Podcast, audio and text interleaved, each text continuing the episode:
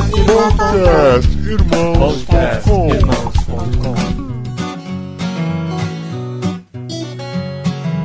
Olá, pessoas! Podcastirmãos.com de número 245 entrando no ar. Eu sou Paulinho e trago aqui para vocês novos melhores momentos do Missão na Íntegra. Missão na Íntegra é um ministério do qual o Irmãos.com é parceiro, faz parte e divulga aqui no site onde pode, porque é uma mensagem que nós acreditamos, queremos que ela chegue o mais longe possível. Missão na Íntegra trabalha com a ideia da missão integral, que é o evangelho todo para o homem todo. Você sabe que nós temos em irmãos.com o podcast Missão na Íntegra, do 1 ao 49. Nós fizemos os melhores momentos e lançamos no 50. E agora separamos novos melhores momentos, do 51 ao 99, nesse programa especial de número 100. A gente quer agradecer aqui a participação do Alex, Alex Fonseca, lá de BH, que sempre nos ajuda e selecionou esses melhores momentos aqui.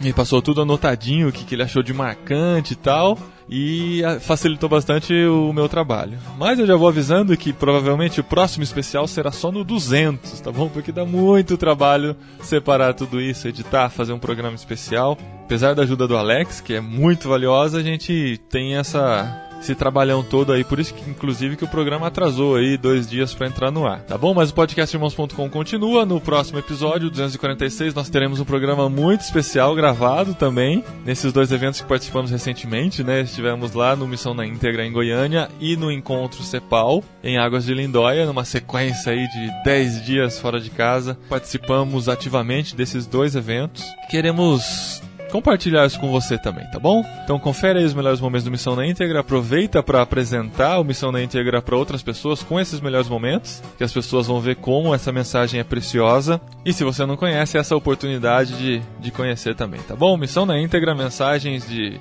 pessoas como Ariovaldo Ramos, Ed René, Marcelo Gualberto, Maurício Cunha, Neil Barreto, Paulo Capelletti e muitos outros que você vai conferindo aí. Se você não reconhece pela voz, tem o vídeo aí também para você conferir quem é e poder saber quem tá falando com você, beleza? Confere aí então melhores momentos do Missão na íntegra dos 51 ao 99. Por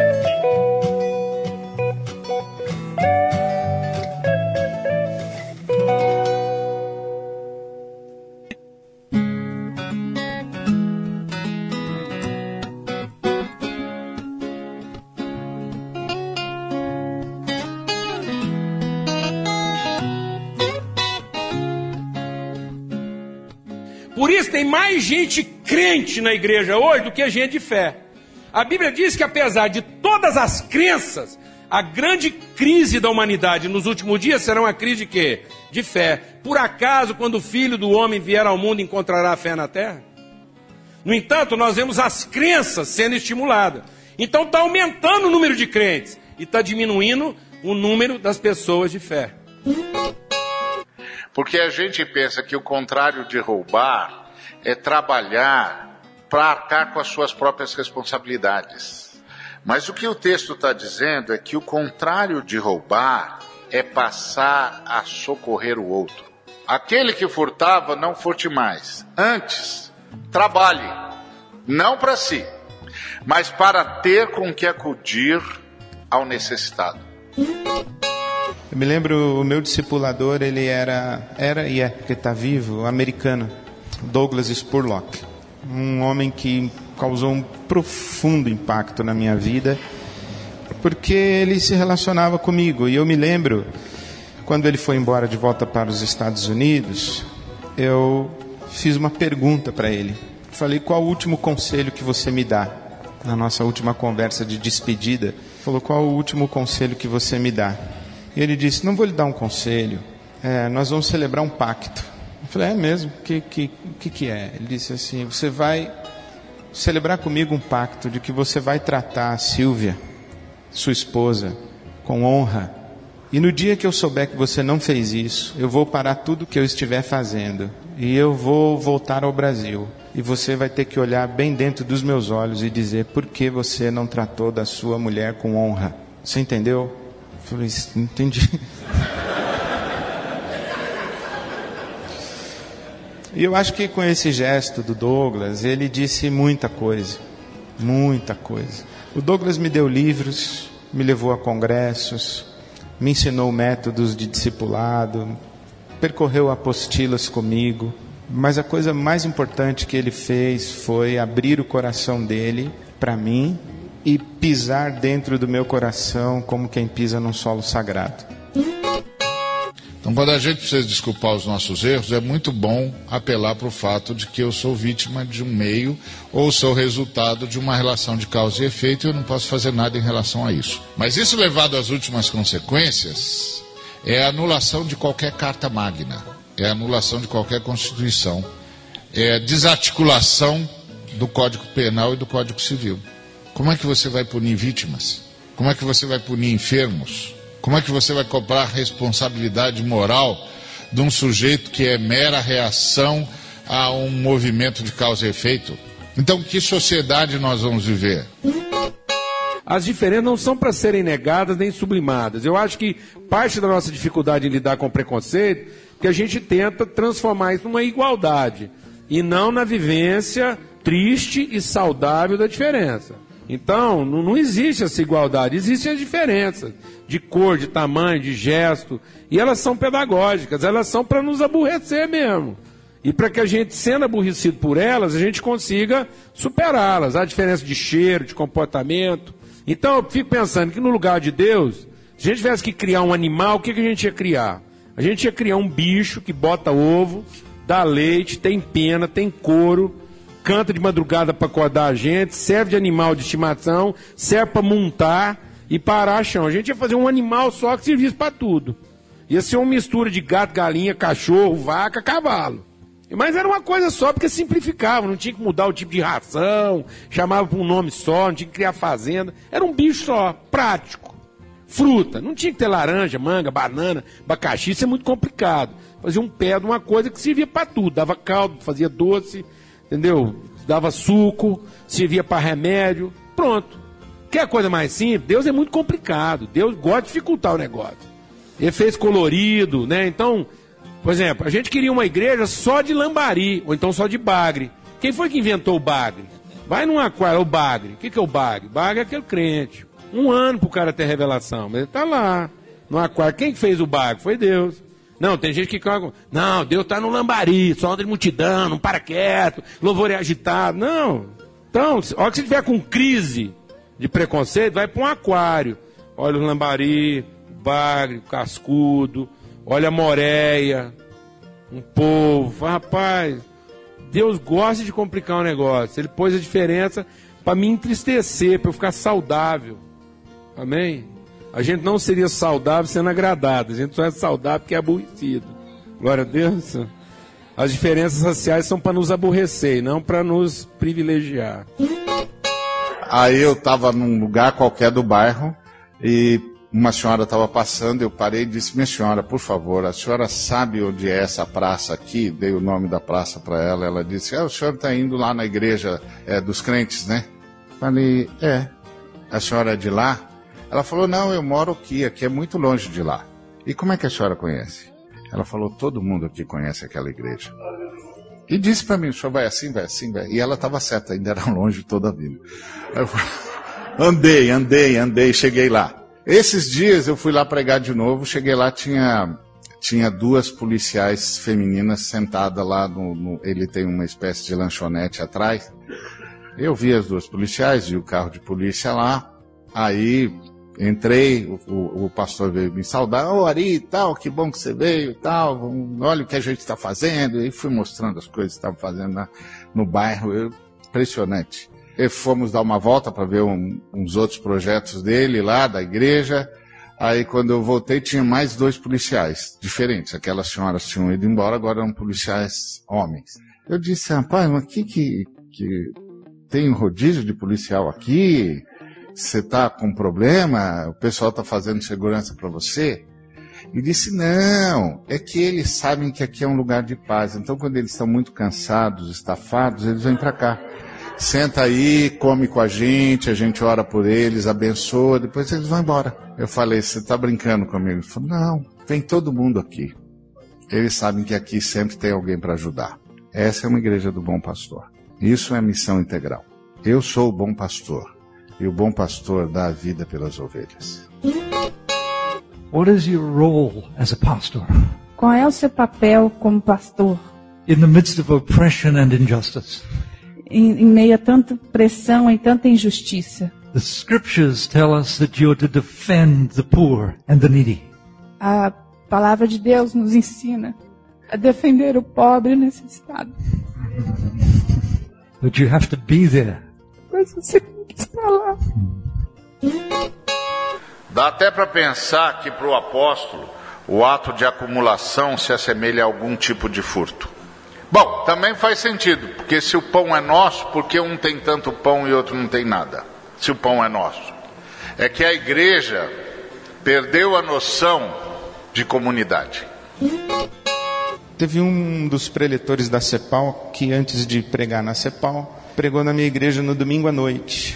Isso foi em 1989. O pastor foi o Bruce Wilkinson, que à época estava trazendo para o Brasil a caminhada bíblica, que é um método extraordinário de conhecer o Velho Testamento. E eu tive a oportunidade de conversar com ele porque eu fiquei impressionado com a didática e com a maneira como ele estruturava o pensamento dele, o sermão dele, etc, etc. E nessa conversa que eu tive com ele, eu fiz perguntas, perguntas, perguntas. Isso tem 25 anos praticamente. Eu estava começando, fiz perguntas, perguntas, perguntas, perguntas. Recebi dicas extraordinárias. E aí o Douglas falou: última pergunta. Aí eu falei: qual conselho que o senhor dá a um jovem pastor? E o Bruce Wilkinson olhou para mim e disse: pare de procurar o truque.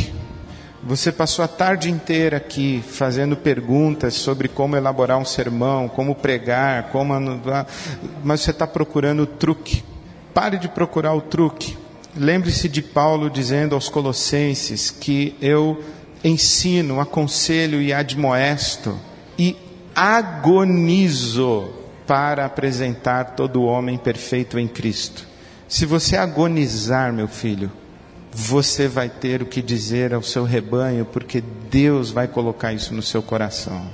Mas se você continuar procurando o truque do jeito que você está procurando, você vai poder dizer muita coisa, mas Deus vai falar muito pouco. Perdemos o sentido de ser, perdemos o sentido da nossa existência, perdemos a essência. Agora, a fome é o maior problema solucionável do mundo. Bom, dos dez piores problemas da, da, da Terra, a fome é o maior. A fome mata mais do que a AIDS, a tuberculose e a malária juntas no mundo. E desses problemas, qual é o mais fácil de solucionar? O da fome, 25 centavos por dia. Assim como nos escolheu nele antes da fundação do mundo. Eu vou respeitar os irmãos aqui de confissão de fé diferente da minha. Eu sou calvinista até a medula. Não vou pegar pesado no ponto. Só quero dizer a seguinte coisa para você. O amor de Deus por você é antigo.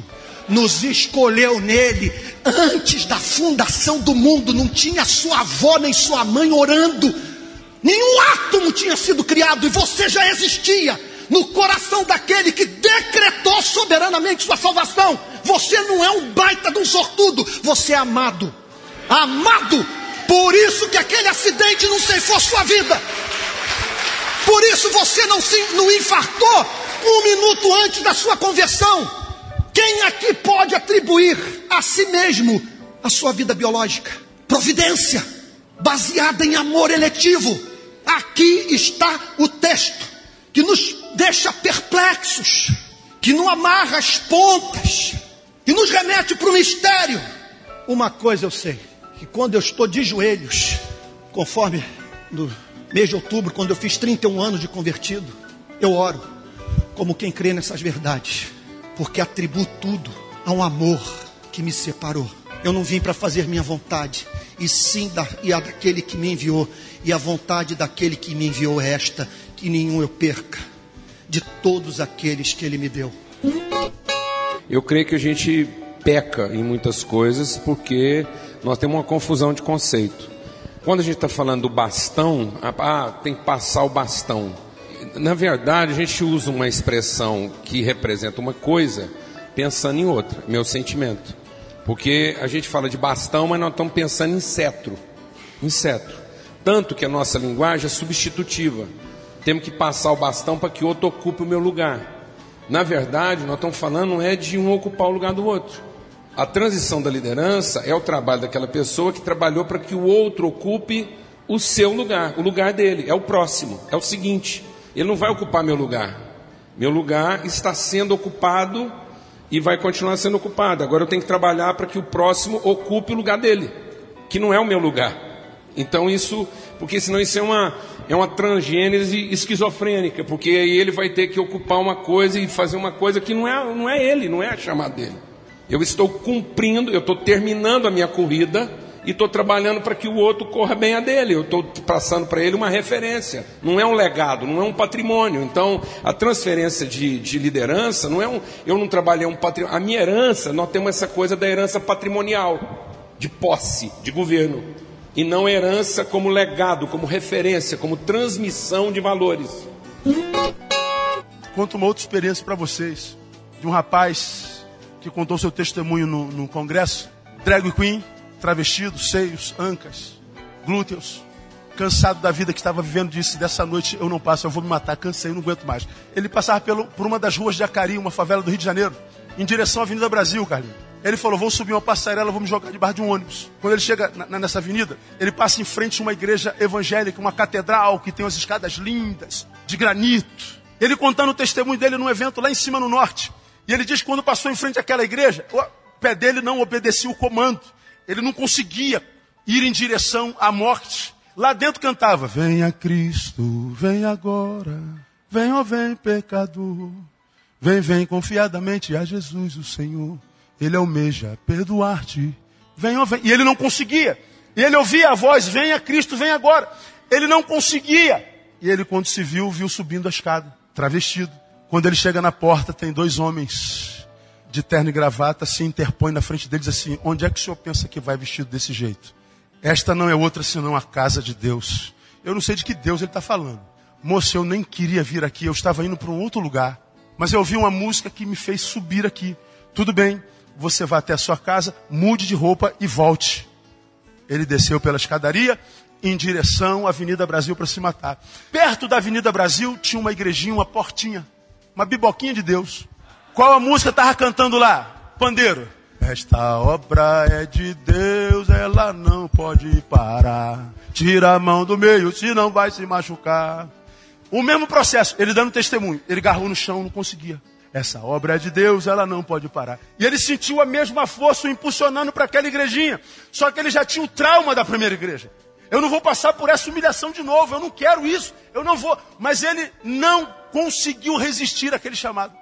Quando ele entra na igreja, tem uma irmãzinha humildezinha, com um coquinho na cabeça. E vem ele travestido, ela, ô oh, meu filho, seja bem-vindo. Dá aqui um abraço. Dê um abraço, dê um beijo. Entra. Essa é a casa de Deus, humilde, mas tem lugar para você. Ele contando que ele não sabe o que, que o pastor pregou, o que, que ele falou. Quando ele se viu, ele estava de joelho, prostrado, entregando a sua vida a Jesus. Hoje ele é um pregador da palavra. Ele era o pregador da noite. Material da igreja é gente. Você tem que se especializar em gente. Você tem que aprender a ouvir gente. Você tem que aprender a desenvolver diálogos que vão além da palavra. Porque as angústias mais profundas da alma do homem, o homem não consegue nem verbalizar. Nós precisamos discernir e aprender um diálogo que vai além da palavra. Era uma, uma BMW, uma Brasília muito velha.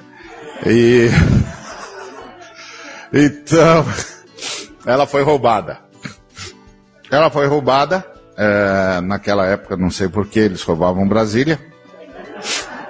E roubaram a Brasília. É, roubaram Brasília. Eu fiquei cinco anos sem ver outro carro por causa disso. Porque não tinha seguro, não tinha nada e tal. Mas aí eu me lembro que a gente pegou carona com uma irmã que tinha um carro importado é, numa época em que pouca gente tinha carro importado, ela tinha um Mitsubishi poderoso.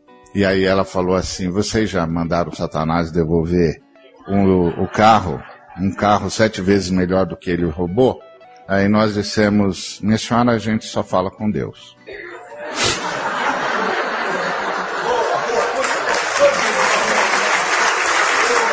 Esse negócio aí Eu não sei, não sei do que, que a senhora está falando. A gente só fala com Deus.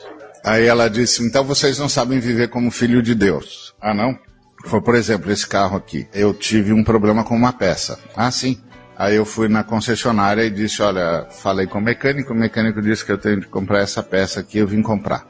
Aí o camarada disse, bom, sua peça vem do Japão, naquela época, ainda era assim. Normalmente isso leva, isso leva três meses, mas eu fiz uma, um pedido de urgência para o Japão e eles vão, eles vão me mandar por avião e eu vou ligar já já e vou mandar pôr a, a- a peça da senhora, então chega em 15 dias, porque é urgência, eu já tinha esse contrato lá com o Japão, a senhora deu sorte. Aí o camarada, pensando que estava fazendo um grande serviço para a senhora, foi se afastando para ir provavelmente fazer as tratativas de preencher pedido de serviço, essa coisa. Aí ela sacou a espada, botou em cima da mesa, abriu a Bíblia em Gênesis, chamou o camarada e disse, moço, vem cá. Aí o moço voltou, ela mostrou Gênesis eh, 1,28 para ele. O senhor pode ler aqui? Aí ele leu lá o mandato cultural. Ela disse, o senhor está vendo aqui domínio? Sim, senhora. Dominar o mundo? Sim, senhora. Então, essa aqui é a minha posição. A sua posição, meu senhor, é de fazer o que eu mando. O senhor entra lá, pega a peça e traz aqui. e o cara deve ter ficado com um pavor da mulher e pegou a peça de um outro cliente e trouxe para ela. Falou, leva, leva, leva, leva. E ela contava isso como testemunho. E eu fiquei pensando, minha senhora, isso é coisa de bandido, isso é coisa de máfia. É a nova ética. A ética de quem se acha filho de Deus e acha que filho de Deus tem de ter o melhor e que, e que isso significa que os outros serão oprimidos por nós. Jesus é fiel e relevante. Às vezes nós somos fiéis, mas não somos relevantes. Às vezes queremos ser relevantes, mas não somos fiéis. Jesus era fiel e era relevante.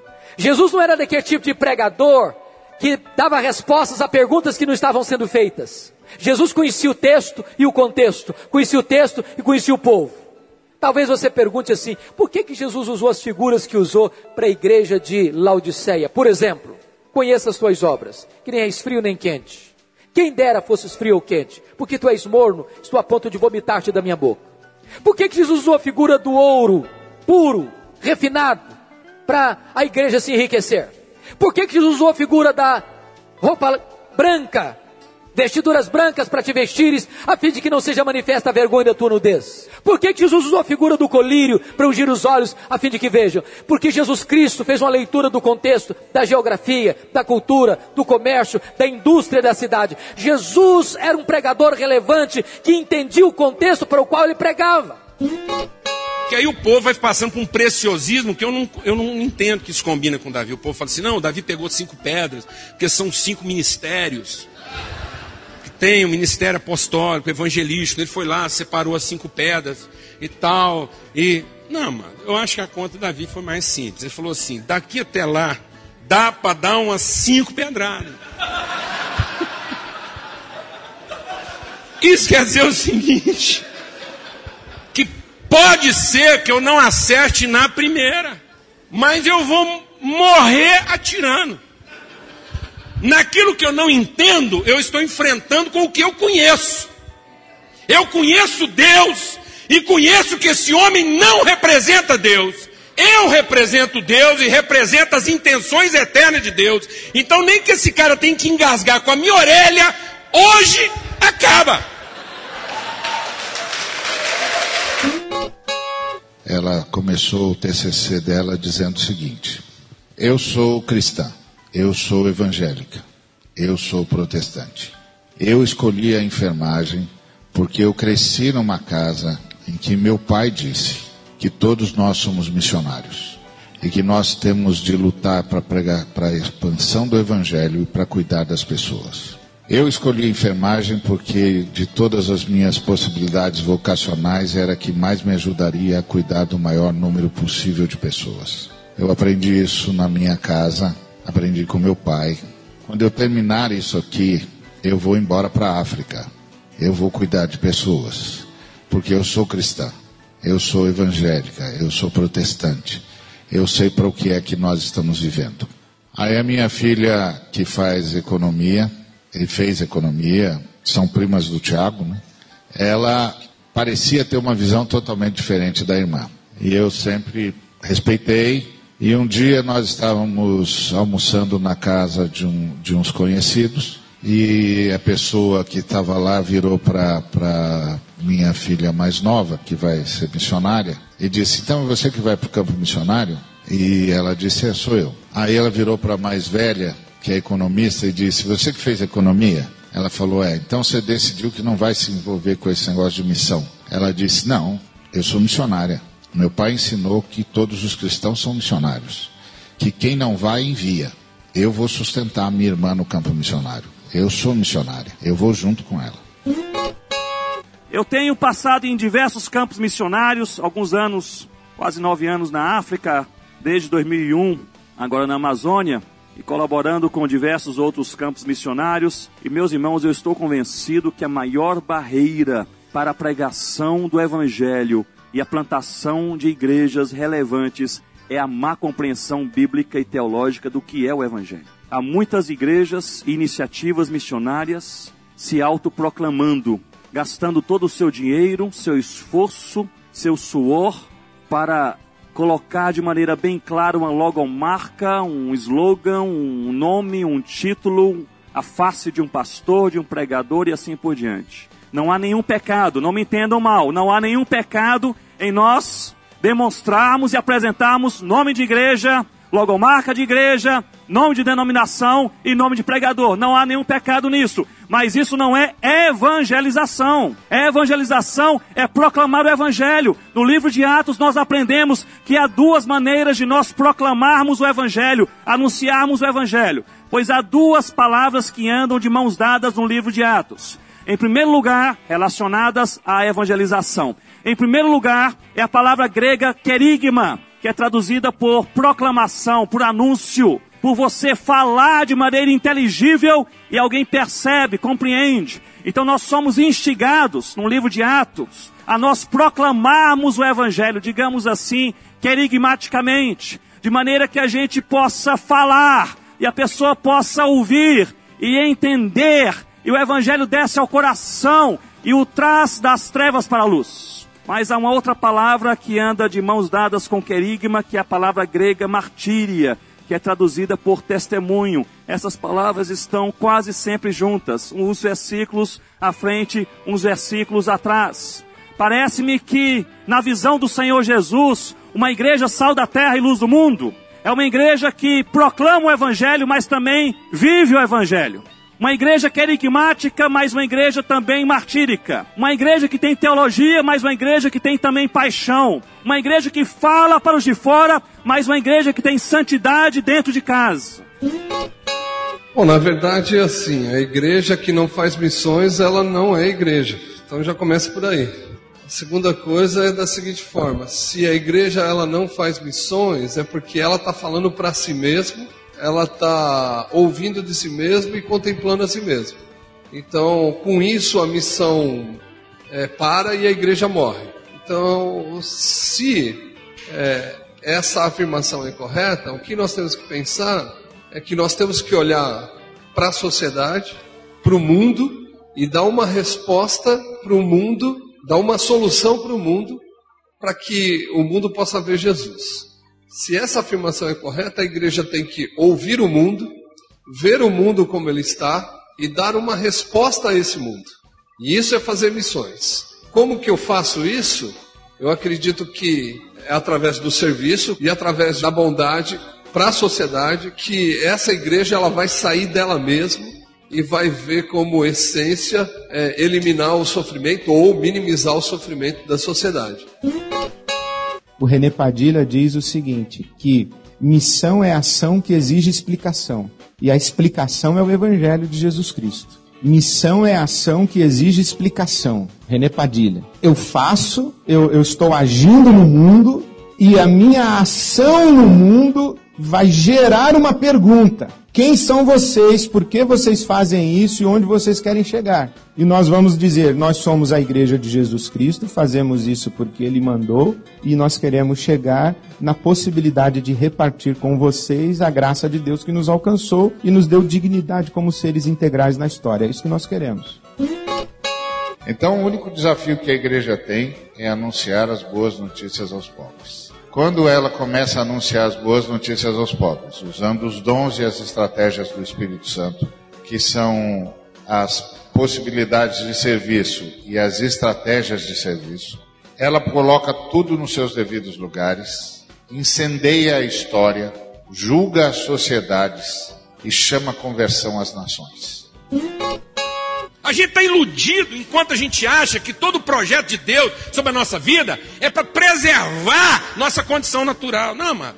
Às vezes a gente acha o seguinte, a gente fica triste porque a gente tem assim uma certa sensação de que aquilo que nós estamos vivendo pode matar a gente. Desencana, sai dessa vida. Não fica nessa dúvida de que aquilo que a gente está vivendo pode matar a gente, não tenha certeza. Deus fez a gente para matar nós.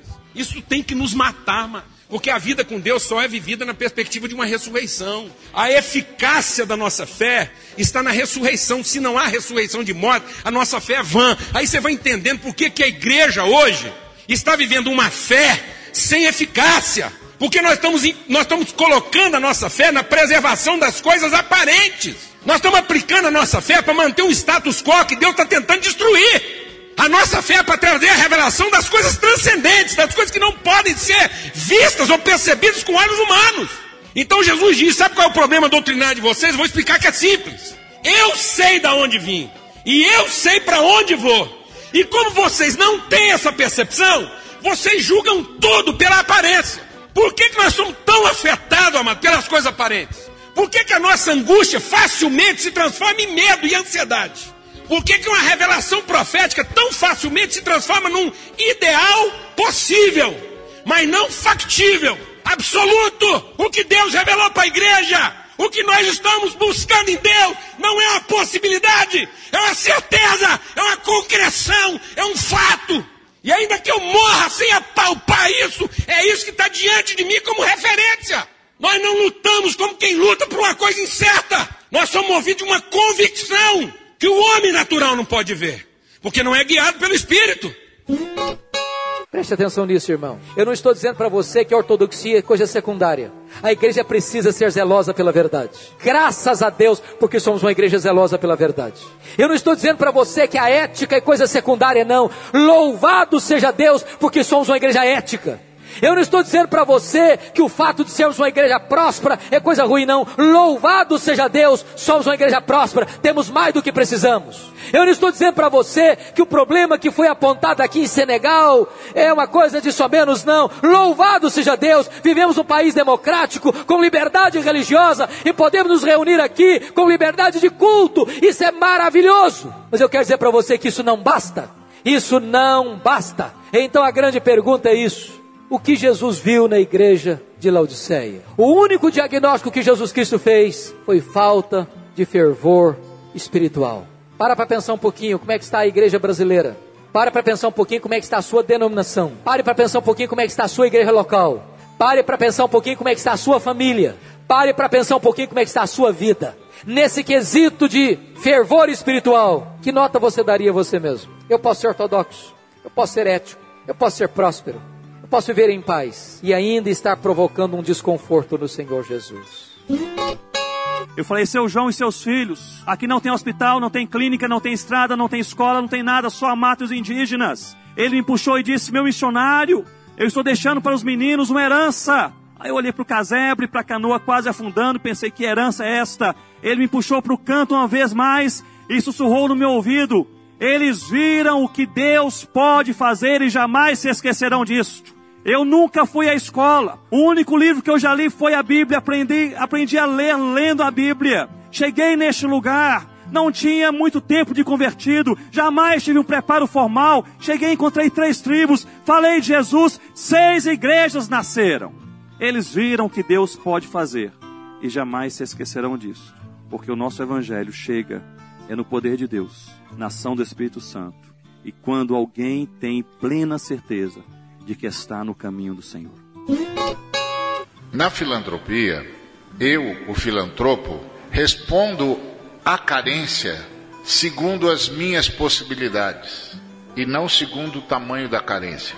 Respondo ao necessitado segundo as minhas possibilidades e a minha boa vontade, e não segundo a necessidade dele. Eu não uso o princípio do direito, eu uso o princípio da benemerência. Eu sou benemérito, eu sou o sujeito que faço a caridade. Então sou eu que dou o tom do que eu vou fazer. Eu que decido quanto vou fazer, quando vou fazer e como vou fazer. E a pessoa que tem a carência agradece. Obrigado, moço. Obrigado, moço. Obrigado, moço. Não só agradece, como fica com débito. Afinal de contas, o filantropo o ajudou. Não precisava, fez isso de boa vontade, foi benemérito. Não era esse o princípio da igreja em Jerusalém. O princípio da igreja em Jerusalém é que quem dava o tom da ação da igreja era o irmão que estava com necessidade. Então a lógica da igreja em Jerusalém é: alguém da comunidade tem uma necessidade, então a comunidade tem um dever. E o dever da comunidade era socorrer o irmão segundo a necessidade do irmão, não segundo a boa vontade da comunidade não segundo a benemerência da, da comunidade, mas segundo a necessidade do irmão. E qual não foi a nossa surpresa? O nome do lugar era Santa Maria. Qual não foi a nossa surpresa ao perceber que mais de 70% da população do Santa Maria é cristã evangélica? autoproclamada nascida de novo. Tem uma rua no Santa Maria, que eu, eu sempre brinco e falo, isso aqui valia uma, uma tese de doutorado, a rua Uberaba. Na rua Uberaba, em quatro quadras, tem nove igrejas. Isso foi nos trazendo uma reflexão, né? Que tipo de igreja queremos ser? Será que o Brasil precisa de mais igrejas ou precisa de igrejas relevantes? De igrejas transformadoras? E aí, sempre aliado à nossa prática, como o Ari também falou, a gente começou trabalhando numa comunidade violenta, pobre. Nós fomos refletindo sobre isso e buscando nas escrituras o embasamento para a nossa própria ação, a praxis, né? E a reflexão sobre a prática e a construção teórica. E fomos mergulhando na palavra de Deus e vendo a riqueza de instruções de Deus para esse trabalho da transformação. Meu Deus, tem que ser discutido nesse país o que significa ser cristão num país de miséria. Ser indiferente a isso é pior do que pornografia na internet. Quando Pedro prega em Atos 2, no pátio do templo, ele começa o sermão dele dizendo: Homens da Judéia e que vivem em Jerusalém, deixe-me explicar-lhes isso. Explicar, esclarecer a pregação de Pedro tem um propósito: elucidar, porque muitas das ideias já estão neles, muitos dos conceitos já estão neles. A pregação de Pedro visa colocar os conceitos nos lugares certos e elucidar alguns, acendendo algumas lâmpadas aqui e acolá. Para isso, ele diz: Isso é o que foi predito pelo profeta Joel. Ah, e passa batido para a gente, o, o Eugene Peterson costuma dizer que a gente lê tanto a Bíblia que a gente perde a capacidade de ouvir a Bíblia. Né? A gente lê tanto que a gente perde a capacidade de ouvir a Bíblia. E a gente nunca para para pensar o seguinte: Pedro não tem que falar quem é esse tal de Joel. Todo mundo já sabe. O mesmo acontece quando ele fala a respeito dele. Disse Davi. Que Davi? Quem é esse Davi? É algum cantor, é algum político, algum escritor famoso. Todo mundo sabe quem é Davi. E aí, quando Pedro chega junto na turma, ele faz uso de um conceito teológico comum. Ele diz: Esse Jesus a quem vocês crucificaram, Deus o fez Senhor, Quírios e Cristo, Messias. É uma linguagem que faz todo sentido para o judeu. Agora, quando Paulo está falando aos gregos, é interessante, olha como o discurso de Paulo começa. Podemos saber que novo ensino é esse que você está anunciando? Sabe o que eu aprendo com esse texto aqui logo de cara? Se você quer pregar a homens e mulheres dessa cultura emergente, você precisa mudar o seu conceito de pregação. A sua pregação não começa pela ideia que você quer afirmar. A tua pregação começa pela pergunta que as pessoas estão fazendo. No Areópago, quem começa o discurso não é Paulo. No Areópago, quem começa o discurso são os gregos. E mais, no Areópago, o termo grego utilizado para definir o que Paulo faz é diálogo. Paulo dialoga com o povo do Areópago.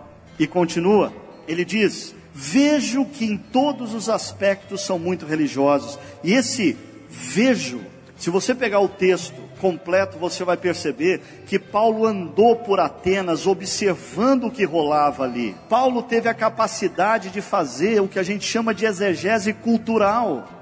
Ah, e eu sei, alguns pastores aqui presentes, ah, eu sou dessa geração que os nossos seminários nos ensinaram a fazer, bem ou mal, a exegese bíblica. A exegese bíblica é muito importante. A exegese, exegese bíblica a gente tem que sim que aprender e utilizar constantemente. Mas o que a maioria de nós não aprendeu em lugar nenhum foi olhar para a nossa cultura e perceber quais são as grandes questões, quais são as grandes perguntas, quais são os grandes dilemas que envolvem os homens e mulheres inseridos na cultura para a qual nós fomos enviados. E Paulo diz: Encontrei até um altar ao Deus desconhecido. Em meio à exegese cultural, Paulo encontra um ponto de contato. Nos esquecendo muitas vezes que o grande risco que gente como você e eu corre é de amarmos o homem com H maiúsculo e não conseguimos amá-lo com H, o homem com H minúsculo. Quer dizer, falarmos sobre o problema da miséria, mas remunerarmos mal a nossa empregada doméstica. Falarmos sobre a desigualdade social, mas sermos intratáveis no campo da, no âmbito da igreja local. Profetizarmos contra o abuso de poder e agirmos como ditadores em nossas congregações. E o pior, Enquanto tentamos salvar o mundo de toda a sua injustiça, muitas vezes negligenciamos aquele rebanho menor que Deus colocou do nosso lado, dentro da nossa casa, a nossa família. É que a gente sempre trabalha arrependimento como se arrepender dos erros que fez ou que cometeu. Mas arrependimento é a gente se arrepender do jeito que é, da distância que há entre nós e a Trindade. Não é simplesmente se arrepender de alguma coisa que fez ou que deixou de fazer. É se arrepender em relação ao jeito como é e como vive, como pensa e como sente. Ou seja, arrepender, mudar a mente, é realmente caminhar em direção de concordar com a Trindade, que, a rigor, é o verdadeiro louvor. O que eu vi acontecer aqui é gente ser impactada pelo Evangelho e trazer o seu amigo para ser impactado pelo Evangelho, e trazer o seu vizinho para ser impactado pelo Evangelho, e trazer o seu cunhado para ser impactado pelo Evangelho, porque uma coisa é fenomenal quando você se relaciona com gente como o Razif e o Hirê. Quando você ensina o Evangelho numa igreja para crentes velhos, você não tem reação nenhuma. Mas quando você comunica o Evangelho para os de fora, sabe o que acontece? Até você volta a acreditar no Evangelho. O que o Evangelho faz na vida das pessoas reaviva a sua fé. A transformação que o Evangelho faz num casal do lado de fora da igreja, que está à beira da, da, da, da separação, a transformação reaviva a sua fé. A transformação que o Evangelho faz num sujeito que não sai do botequim, quando ele entende a graça de Deus, reaviva a sua fé. Então a gente, para fazer uma denúncia, nós não podemos duvidar da natureza da relação e do compromisso. Nós só vamos enfrentar nossas dúvidas se a gente não duvidar da nossa vocação e da natureza dessa vocação e do compromisso que nós temos uns com os outros. Amém? Se não a nossa denúncia, não é denúncia, é uma murmuração. Tem gente confundindo a sua murmuração com a sua denúncia profética. Tem muito pastor hoje que lamenta estar vivendo numa cidade tão ruim, porque está se sentindo prejudicado por tudo que está em volta da gente. Se Deus desse uma chance, todo mundo queria escapar. Alguém está entendendo isso aqui ou não? Paulo não está querendo escapar. Ele não está murmurando. Ele não está trazendo uma queixa. Uma queixa é uma coisa, uma denúncia outra totalmente diferente. Uma queixa é do crente. Crente se queixa, lamenta e murmura. Tem muita mulher que não está vendo o projeto de Deus na sua casa porque em vez dela denunciar os pecados da sua casa, ela murmura, ela lamenta viver numa casa tão ruim, ter um marido tão desgraçado. Tem muito homem que não vê a transformação da sua família, porque em vez dele chorar como um profeta, ele lamenta como uma criança. Porque muita gente tem um conceito equivocado de que missões urbanas é trabalhar com gente esquisita. Tá entendendo? Se eu juntar um monte de tatuados, se eu juntar um monte de cabeludos, se eu juntar um monte de mendigos, então eu tenho uma missão urbana. Isso não é verdade. Isso é uma meia verdade. Missão urbana é um conceito muito mais amplo do que isso. Missão urbana é compreender qual é o chamado de Deus para a igreja no meio da vivência urbana. Isso significa que nós temos a responsabilidade de alcançar todos. E quando a gente passa a discutir e tentar compreender essa problemática das missões urbanas, nós estamos então agora parando para pensar sobre como na prática a evangelização, o compartilhar das boas novas se torna uma realidade. Como a vida das pessoas é transformada por essa mensagem redentora do Evangelho de Jesus Cristo. Se você está vivendo um cristianismo que não demanda coragem para o cumprimento da sua missão, procure saber quem você está seguindo.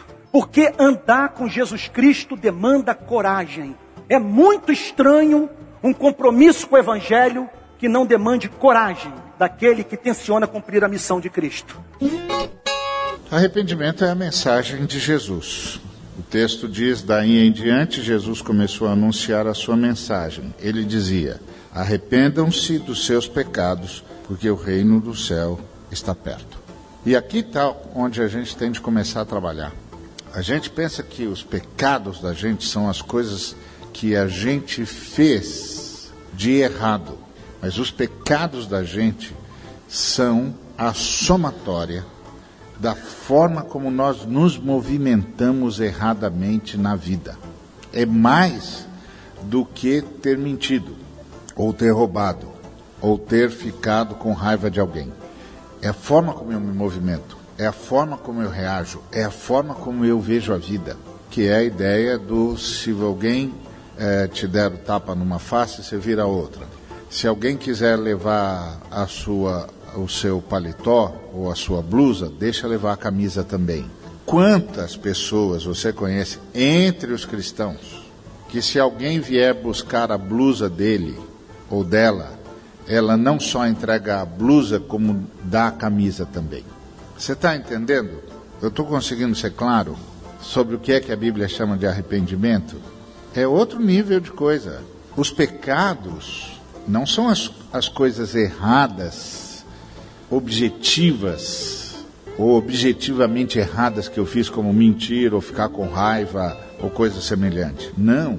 É a somatória da forma como eu me conduzo na vida, como eu penso, como eu me posiciono, como eu reajo, como eu encaro a vida, como eu encaro as coisas que as pessoas fizeram para mim. A pressão política é uma extrapolação legítima do mandamento de amar o próximo. A providência coloca no meu caminho um sujeito em estado de miséria, vulnerabilidade, exclusão, privação. Olho para o seu problema e digo: é evidente que a solução é política. O que que o Espírito Santo vai sussurrar no meu ouvido que eu faça por ele? Outro dia estava lá na comunidade, a garotada nadando no Rio Jacaré. Eu falei, meu Deus, como é que consegue nadar nesse rio? Sair fotografando. Aí pedi para a socióloga que trabalha conosco, você poderia procurar o INEA para saber qual é o, o, a qualidade dessa água? Ela procura o INEA, me traz o resultado do exame. 3 milhões e meio de coliformes fecais por 100 mililitros. As crianças nadando nas fezes estão nadando no Rio Jacaré porque não tem acesso à área de lazer. Não há área de lazer na comunidade.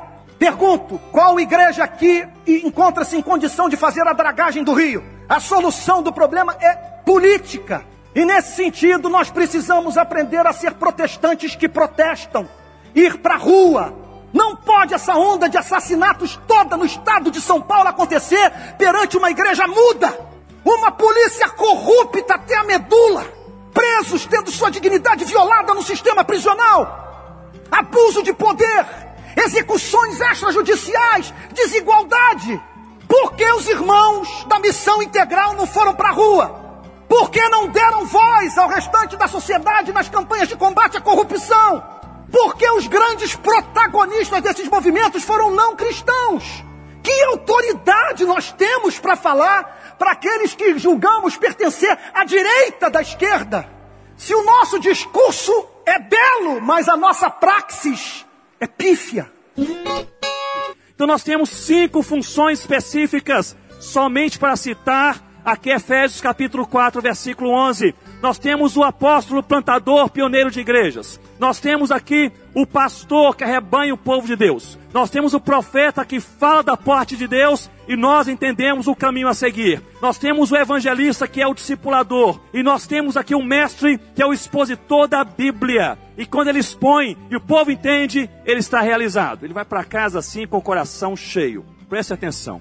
Quem você é, se Deus o chamou, vocacionou para uma função específica, então no meio da igreja toda vocacionada, Deus chama alguns. Então, se Deus o chamou para uma função específica, Deus o chamou para um ministério. O chamado de Deus, portanto, é funcional, não é geográfico. Não é geográfico. Nós temos aqui uma confusão na América Latina, especialmente no Brasil, em que nós começamos aí a pensar que o chamado é geográfico. Eu chego em alguns seminários de treinamento missionário e tem gente que fala mais ou menos assim: eu fui chamado para a China. Mas o que essa pessoa quer dizer é que Deus o está direcionando para a China. E Deus direciona. Mas isso não é chamado, é direção. É outra coisa. E a direção de Deus muda. Deus te direciona para a China hoje, amanhã para São Paulo. Muda. Mas a função não muda. Se você for chamado para ser pastor, se Deus o colocar na China, você vai ser o que, irmãos? Pastor. Se Deus o colocar em São Paulo, você será o que? Você será pastor.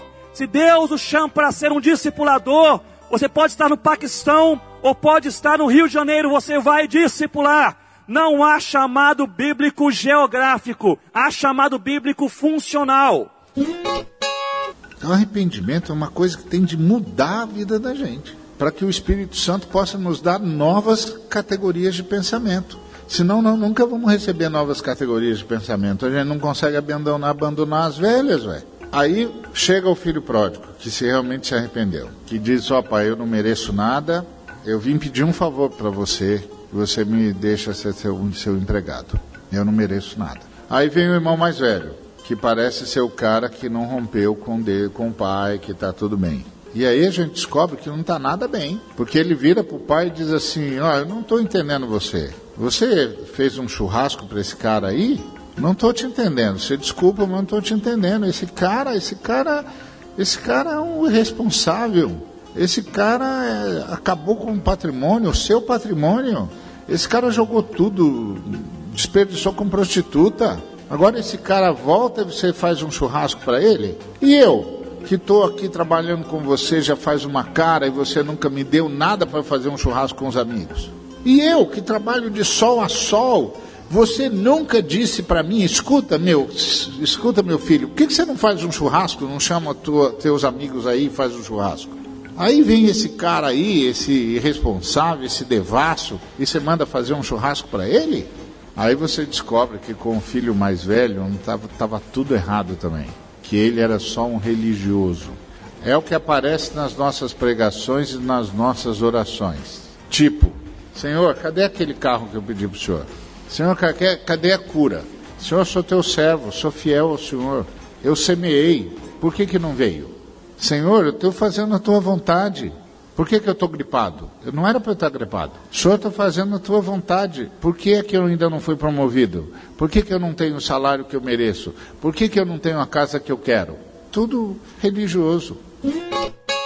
O meu maior medo como cristão é eu me tornar pior do que as coisas que eu tenho combatido, do que as coisas que eu tenho rejeitado porque não fazem parte da palavra de Deus, do plano de Deus para a vida de um cristão. E isso é sutil, irmãos. Isso é muito sutil. É muito fácil, às vezes, a gente falar das coisas, a gente reclamar de um sistema, reclamar do que está acontecendo, sendo que nós mesmos não conseguimos ser a resposta das nossas próprias orações. Sendo que às vezes Deus colocou todas as oportunidades para que a gente mude essa situação nas nossas mãos. Mas pensa comigo, quem está do lado de fora da porta, gente, tanto faz 5 centímetros ou 5 mil quilômetros, está perdido do mesmo jeito. Porque Jesus disse: quem comigo não ajunta, espalha, quem não é por mim é contra mim. E Jesus não abaixou o preço para ficar com aquele moço. Presta atenção, gente. Um moço igual esse aqui faria carreira nas nossas igrejas, assim, de presidente dos jovens a pastor auxiliar em seis meses. O menino era maravilhoso. Eu tenho três filhas, ele casava lá em casa tranquilo. Pensa comigo que menino bom é esse? Um menino que procura as coisas de Deus, que corre atrás de Jesus, que se ajoelha, que está preocupado com a vida eterna, que sabe os mandamentos, que pratica os mandamentos. É um menino maravilhoso. E eu falo, Jesus, o senhor pegou pesado. Por que, que o senhor mandou vender tudo? O que, que é isso? A gente não faz assim. O senhor não participou do treinamento de líderes da MPC. O senhor tem que participar lá para o senhor ver que a gente não, tra... a gente não trata assim um moço. Mas Jesus está nos comunicando algo muito importante para todo aquele que trabalha, que tem ministério com juventude com adolescente. É o seguinte: eu te amo, moço, mas uma coisa te falta. E o segredo todo está no último versículo, quando fala: Ele se retirou triste porque era dono de muitas propriedades. Na verdade, o que ele queria era ter Jesus como propriedade. Jesus falou: Não, não, não, não. Eu quero ser proprietário da sua vida. E essa aproximação da igreja com a realidade social implicava uma ruptura muito importante, porque nós estávamos acostumados a fazer teologia tendo como ciência paralela a filosofia. Mas são os teólogos latino-americanos, em função da realidade social, econômica, política, de pobreza, de miséria, de sofrimento, de, de governos totalitários, de injustiças, de debates entre terceiro mundo e primeiro mundo, países em desenvolvimento contra os países que detinham o poder econômico hegemônico. Toda essa discussão trazia para nós uma grande novidade, porque foi a partir dessa experiência da teologia chamada latino-americana que nós trouxemos para a reflexão teológica a sociologia e as ciências sociais. Então nós fazíamos teologia com filosofia. A partir de um determinado momento, começamos a fazer teologia também com sociologia.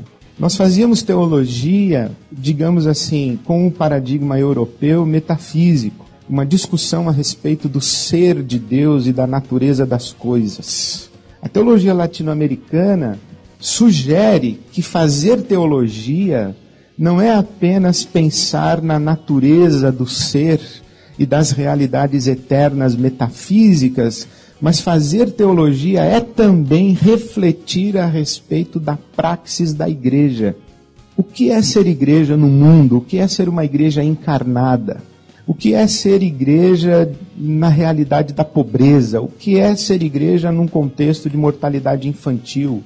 Num contexto de opressão econômica, de desemprego, de fome. O, o que é ser igreja numa realidade em que as pessoas morrem com doenças que seriam evitadas com uma vacina na infância?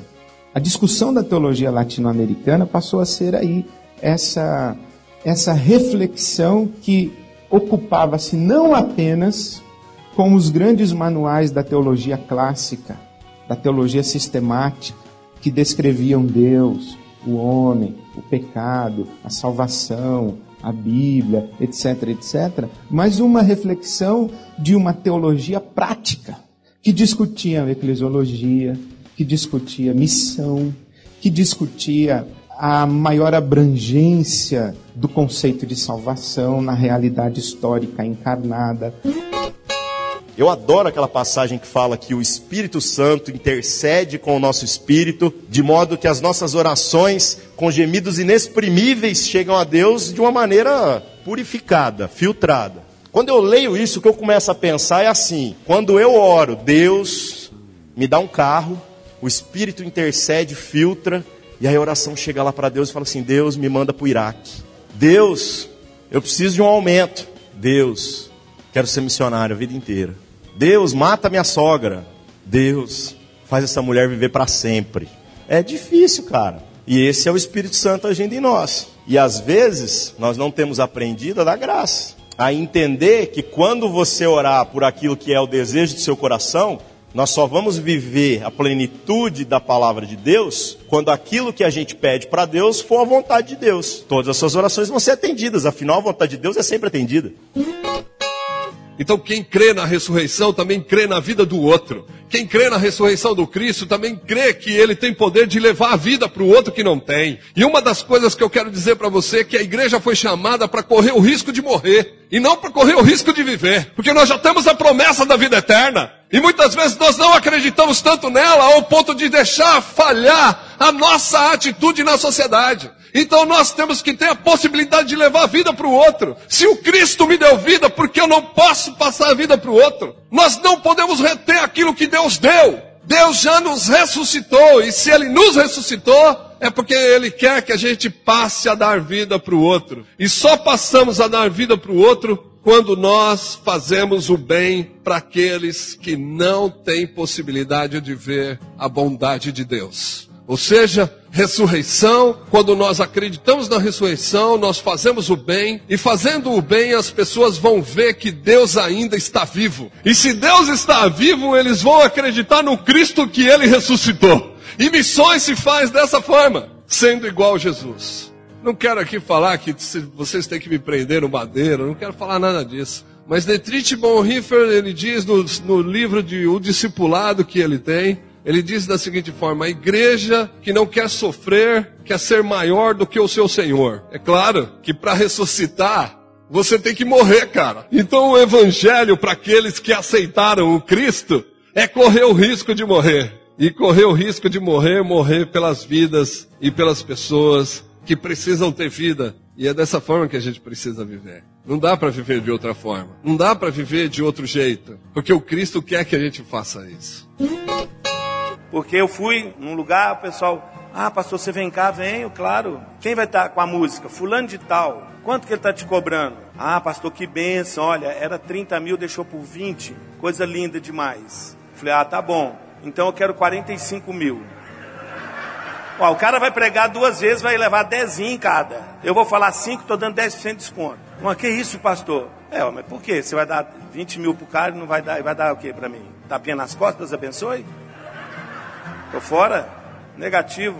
Ela ficou tão assustada que aí ela cancelou com um camarada e me levou. Eu falei, não, não quero nada não, filha. Só estou te assustando. Olha o que você está fazendo com o evangelho, minha filha. Olha o que você está fazendo com o evangelho. Você não vai gastar 20 mil, sabe por quê? Porque eu conheço esse camarada, ele não dorme onde todo mundo dorme. Você está entendendo? É mesmo, a gente vai ter que pagar o hotel. Quanto é que é o hotel, minha filha? E ele não almoça lá com todo mundo, não. Ele almoça. Ah, é mesmo, não tem que. Tá vendo? Já chegou em 30, não já? E por que, que você tem que colocar essa pessoa? Ah, porque senão os jovens não vêm. Então não faça! Coloca no site, não haverá congresso, porque o pessoal só quer vir se vier o fulano. E o fulano cobra 30 mil. E a gente não tem dinheiro, pronto, então não tem congresso. Mas não faça isso com o evangelho. Ó, oh, gente, olha, não abaixe o preço, viu? Não faça liquidação do evangelho, não. Mostre o verdadeiro preço do discipulado. Certa vez um menino chegou para correr atrás de Jesus e falou: Mestre, te seguirei. É até difícil a gente pregar sobre essa mensagem. Jesus deu-lhe uma porretada, falou assim: Ó, oh, meu filho, você quer vir mesmo? Pois é, os passarinhos têm seus ninhos, as raposas têm seus covis. Eu não tenho nenhum travesseiro. O filho do homem não tem onde reclinar a cabeça. Você quer vir? Você quer ser discípulo? Você quer ser seguidor? Então não tenha medo, ô pastor. Desafio jovem. Chama ele na ponta da faca. Mostra o verdadeiro preço do evangelho. Não é o supra-evangelho. Não é o evangelho mais o que você acha, que você pensa. Não. É o evangelho. Só ele tá bom, viu? Só o evangelho tá bom. Tá bom? Só o evangelho? Só o evangelho. Mostra para ele o evangelho. E creia que o evangelho é o poder de Deus para mudar essa juventude.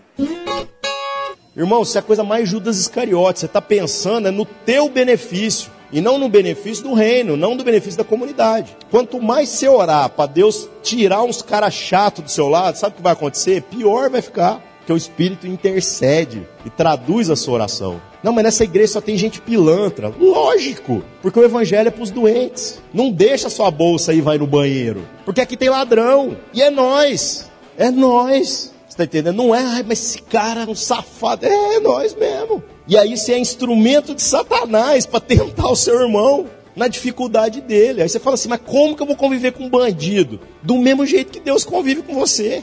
Deve ser insuportável para Deus. E aí, quando a gente faz isso, a gente se torna uma comunidade sem expectativas. Tipo assim, não, aqui só tem gente ruim. Tô em casa. Não, o irmão caiu. Tudo bem, eu não esperava nada diferente disso. Eu me surpreendo é quando ele acerta. Eu me surpreendo quando ele dá outra face. Mas por que, você se surpreende? Porque eu faço as mesmas porcaria que ele faz. E aí a gente vai junto, ajudando um ao outro. E aí a igreja se torna consciente da sua missão. Ser aquela que compreende a responsabilidade com o outro. Humanidade e solidariedade. Todo que ora o pão nosso se oferece para ser a padaria de Deus. É o óbvio lulante. Pão nosso, se eu estou pedindo um pão nosso, né? Pão nosso, eu estou me oferecendo para ser a padaria de Deus. Eu vou ser um dos agentes através dos quais Deus vai alimentar todo mundo. Por isso, todas as nações influenciadas pela fé cristã desconfiam da acumulação. Não convivem bem com a acumulação. Você sabe que a espiritualidade cristã foi negada quando as nossas instituições começam a privilegiar a riqueza pessoal. A gente acha que abençoado é o, é o sujeito que recebeu uma graça de Deus, como por exemplo, eu estou com sede. Deus, descedendo ao teu servo. Aí a água chegou. Ah, fui abençoado. Negativo. Você ainda não está abençoado. Você foi descedentado. Ser um descedentado e ser um abençoado são coisas diferentes. Eu não me torno um abençoado quando o que eu preciso chega. Eu não me torno um abençoado porque o que eu pedi veio. Não me torno um abençoado quando eu recebo. É o contrário. Eu recebi, matei a minha sede, mas sobrou água, não sobrou? E eu sei que tem gente perto de mim que está com sede. Aí eu dou para algum sedento. Preste atenção. Agora eu me tornei um abençoado. Então, se nós praticarmos a bondade, nós vamos estar antecipando aquilo que haveria de vir. Antecipando aquilo que haveria de vir, nós vamos ser também beneficiados por isso. O que eu entendi do Evangelho foi: se uma igreja é o que tem que ser, o Espírito Santo acrescenta a cada dia os que vão sendo salvos. E quando eu vi isso aí, eu falei: Meu Deus, isso é o Evangelho. Porque eu tenho que perder todo dia, cara. Quando eu tenho uma treta lá com a minha esposa, se eu ganhar, eu mato ela. E às vezes eu tenho que perder, de propósito. Na igreja, então, na igreja acontecem umas coisas, gente, que se eu ganhar, não sobra nada. E aí eu tenho que perder voluntariamente. Somos mais que vencedores quando perdemos de propósito. Quando a gente entende que a nossa vitória não é desse mundo. Quando a gente entende que ser mais que vencedor significa que antes de dar o tiro de largada, você já recebeu o troféu. E que se dane o resultado da corrida. Então, tarefa para você. Você vai chegar na sua casa hoje e os conflitos que você tem na sua família, sabe o que você vai fazer? Perder. Para de querer ganhar do seu pai, do seu filho, do seu irmão. Perde, cara, para que Cristo vença. Então nós temos que dividir. Por quê? Porque quando Cristo ressuscitou, ele não ressuscitou por causa das coisas. Jesus ressuscitou por causa das pessoas. Ou seja, ele ressuscita valorizando o ser humano. Ele tanto valoriza o ser humano que ele chama os inimigos de volta. Todos os seus discípulos o abandonaram. E por abandonar, ele traz os discípulos de volta. E ainda dá uma oportunidade gigantesca deles serem apóstolos.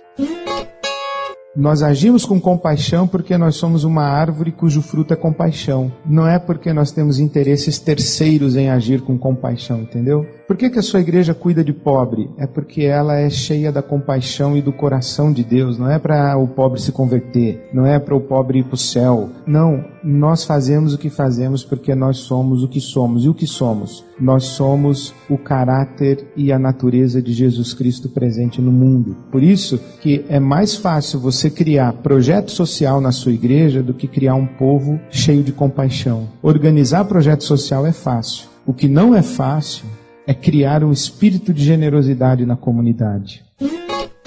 Um irmão empresário chega para o mestre e diz assim: Mestre, eu queria que você orasse pelos meus negócios. Aí o mestre diz assim: Não posso, não posso orar pelos seus negócios. Aí o empresário, o irmão empresário diz assim: Por que, que você não pode orar pelos meus negócios? E o mestre diz: Porque eu só tenho autorização de orar pelos negócios de Cristo. Aí o irmão empresário diz: E que negócios que Cristo tem? E o mestre diz: Esse que você chama de seu. Se o que eu faço, não faço por Cristo, para Cristo e em Cristo, o que eu faço não tem sentido. O senhor sabe por que, que há fome no Brasil? Porque tem gente que tem dois pães e não compartilha. O culpado da fome é o senhor, sou eu, que compramos seis pães franceses de manhã, comemos três. Três vai para a dispensa. E a gente não come amanhã e nem depois. Ele endurece. E a gente faz o quê? Joga fora. O culpado da fome é aquela que detém o pão da vida e não compartilha, a não ser no discurso. Nós não fizemos voto de pobreza, nós fizemos voto de tirar todo mundo da pobreza. En América Latina ha existido un matrimonio entre religión e injusticia, entre espiritualidad y violencia, entre piedad y desigualdad. Visto así, la espiritualidad en América Latina ha servido para poco. Se alguém quer vir após mim, sobretudo negue-se a si mesmo. Depois que você conseguir fazer isso, tome a tua cruz. E se você conseguir fazer isso, aí sim você vem e me segue. Como quem diz, ó, me seguir não é um compromisso inconsequente. Você tem que resolver alguns problemas contigo para depois vir relacionar-se comigo. Jesus está dizendo: se você quiser vir após mim, primeiro resolva o seu problema contigo. Negue-se a si mesmo. Porque é, até hoje a maioria de nós cristãos temos a sensação de que vir a Cristo é passar para Ele a responsabilidade de resolver todos os nossos problemas. Nós vivemos uma relação com Deus de usufruto, uma relação na qual a gente passa responsabilidades. E é por isso que na igreja de Deus tem muito mais gente frustrada com Deus do que satisfeita com Ele. É por isso que no Brasil e no mundo tem muito mais gente que abandonou a igreja do que é igreja. Por isso que há no mundo muito mais gente que se frustrou com a fé do que se realizou nela. Porque começou a relação com ele de forma equivocada. E Jesus diz assim: olha, se você quer vir, resolva o teu problema contigo. Bota o teu eu no seu devido lugar. Resolva-se. Aí eu começo a perceber que tudo o que acontece na cidade é assunto de Deus comigo. E se eu não estou entendendo isso, é porque eu ainda não entendi nada sobre as conversas de Deus com o seu povo. Crente que não passa pela regeneração, não nasceu de novo, não conhece discipulado, esse adestramento. E no adestramento não se forma o caráter de Cristo. Portanto, o outro continua sendo alguém que não interessa para mim. Então, esses dados que eu dei não interessam, a fome não me interessa, a iniquidade não me interessa, a dor do outro não me interessa, eu não quero saber, eu vivo para mim mesmo, eu faço o que me dá prazer. E nós vivemos esse tempo de uma forma clara, clara, clara, na, clara, clara, clara. Sendo assim, muda-se o exterior, o comportamento, muda tudo, menos os frutos. A gente continua egoísta, a gente continua indiferente, a gente continua lutando pelo direito próprio, mesmo que a, a, Bíblia diga que a gente não deve lutar pelo direito próprio, mas pelo direito de outrem, a gente continua produzindo a mesma coisa que o homem sem Deus. E quando a gente compara caráter da igreja e caráter do homem sem Deus, a gente não sabe quem é de Deus de fato e de verdade. Pelos frutos os conhecereis. Que a igreja não é crescida, a igreja é reunida. Jesus Cristo disse: Eu tenho outras ovelhas que não são deste aprisco. A mim me convém conduzi-las. Elas ouvirão a minha voz e me seguirão, e haverá um só rebanho e um só pastor. Foi isso que Jesus disse. Então nós, os pregadores, saímos não para fazer a igreja crescer, nós saímos para reunir a igreja. E o que nós fazemos? Nós fazemos tudo o que for necessário para que a voz do Cordeiro, a voz do bom pastor, seja levada de forma límpida, clara e inequívoca a todos os seres humanos de todas as raças, de todas as tribos, de todas as línguas, de todas as nações, para que as ovelhas do Cristo reconheçam a voz do pastor e o sigam e haja um só rebanho e um só pastor. A igreja está muito bem. Algumas instituições que a igreja fundou não estão bem. Algumas formas de organizar a igreja não estão bem ou não estão bem. Mas isso não é a igreja. Isso não é a igreja. A igreja é aquele povo lavado pelo sangue do Cordeiro que se reúne localmente e se move globalmente. Por isso que ele está dizendo: negue-se a si mesmo. Essa palavra deve se mexer com o nosso coração. Não me negar é negar a Deus, por quê? Porque o estigma de Deus é a doação. Deus amou o mundo e deu. E o estigma do si mesmo do homem é o egoísmo. Como diz 2 Timóteo capítulo 3, diz que o homem do tempo do fim seria amantes de si mesmo. Amantes de si mesmo é filautós. Filautós é amar-se de tal forma egoisticamente que ele excluiria o valor intrínseco do seu semelhante. O homem do tempo do fim seria filautós. Quem é esse homem? O que negou-se a si mesmo. Não negou-se a si mesmo. É o que não fez jejum de si mesmo. É o que vive para si mesmo. Ora, eu sei que eu estou em Deus, porque eu tenho o estigma dele, a marca da doação. Não negar-se a si mesmo é negar a Deus. Temo que pela ausência desse jejum de nós, nós venhamos a viver, e creio que já vivemos, um reducionismo existencial seguido de um esvaziamento de sentido, ou seja, que o cristianismo se transforme só em mais uma religião, que a igreja se transforme no mero lugar, que o culto seja só um evento e que a santidade seja só um comportamento. Senhor, quando foi que eu te vi com fome e eu não te dei de comer? Deus me livre eu ter que ouvir a resposta para isso. Senhor, quando foi que eu te vi com sede e eu não te dei de beber? Deus me livre eu ouvir a resposta para isso. Senhor, quando foi que eu te vi nu e eu não te vesti? Deus me livre de ouvir essa resposta. Quando foi que eu te vi forasteiro e não te acolhi, preso e não fui visitado, doente e não fui cuidado? Deus me livre de receber a resposta que essa turma recebeu. Eu não consigo entender um cristão que não tem consciência missionária. Não consigo. Não consigo. Eu sei que tem muitos que se dizem cristãos, mas não têm. Eu não sei como eles conseguem. Nós somos os arautos de Cristo. Então, eu não posso pensar em ter filhos que não sejam para o reino de Deus. Eu não posso ter filhos que não sejam para o serviço de Deus. Todo mundo que tiver contato comigo tem de ganhar essa visão. O Tiago, por exemplo, é um exemplo acabado disso. O Tiago é um cara com duas universidades, que podia estar em qualquer lugar, sempre foi um, um profissional destacado em tudo que ele se envolveu, sempre foi o, o melhor funcionário, o cara que, que, que, fazia tudo mais rápido, é o jeito dele. Ele é meio elétrico mesmo, então os irmãos até têm de perdoar, porque ele vive a, a 220, mas quando ele viu a missão, ele viu a missão, o coração dele deu uma convertida. Ele sabia que não podia viver mais para outra coisa. Todo mundo que vê a missão é assim. Todo mundo que vê o projeto de Cristo é assim. Hora do vamos ver, gente, o que conta é o seguinte: Vinde, benditos do meu Pai, porque eu tive fome, você me deu de comer. Eu tive sede, você me deu de beber. Eu estava nu, você me vestiu. Eu estava enfermo, você foi me visitar. Senhor, quando é que eu te vi nu? Quando é que eu te vi enfermo? Quando vocês fizeram isso a um desses meus pequeninos irmãos, vocês fizeram para mim. Jesus chama esses meninos que estão internados nas casas de custódia. Sabe como é que Jesus chama? De pequenino irmão. A gente tem um trabalho no pronto-socorro de Belo Horizonte de fazer seresta, de cantar nos, nos corredores do pronto-socorro. O oitavo andar é a sessão de queimados.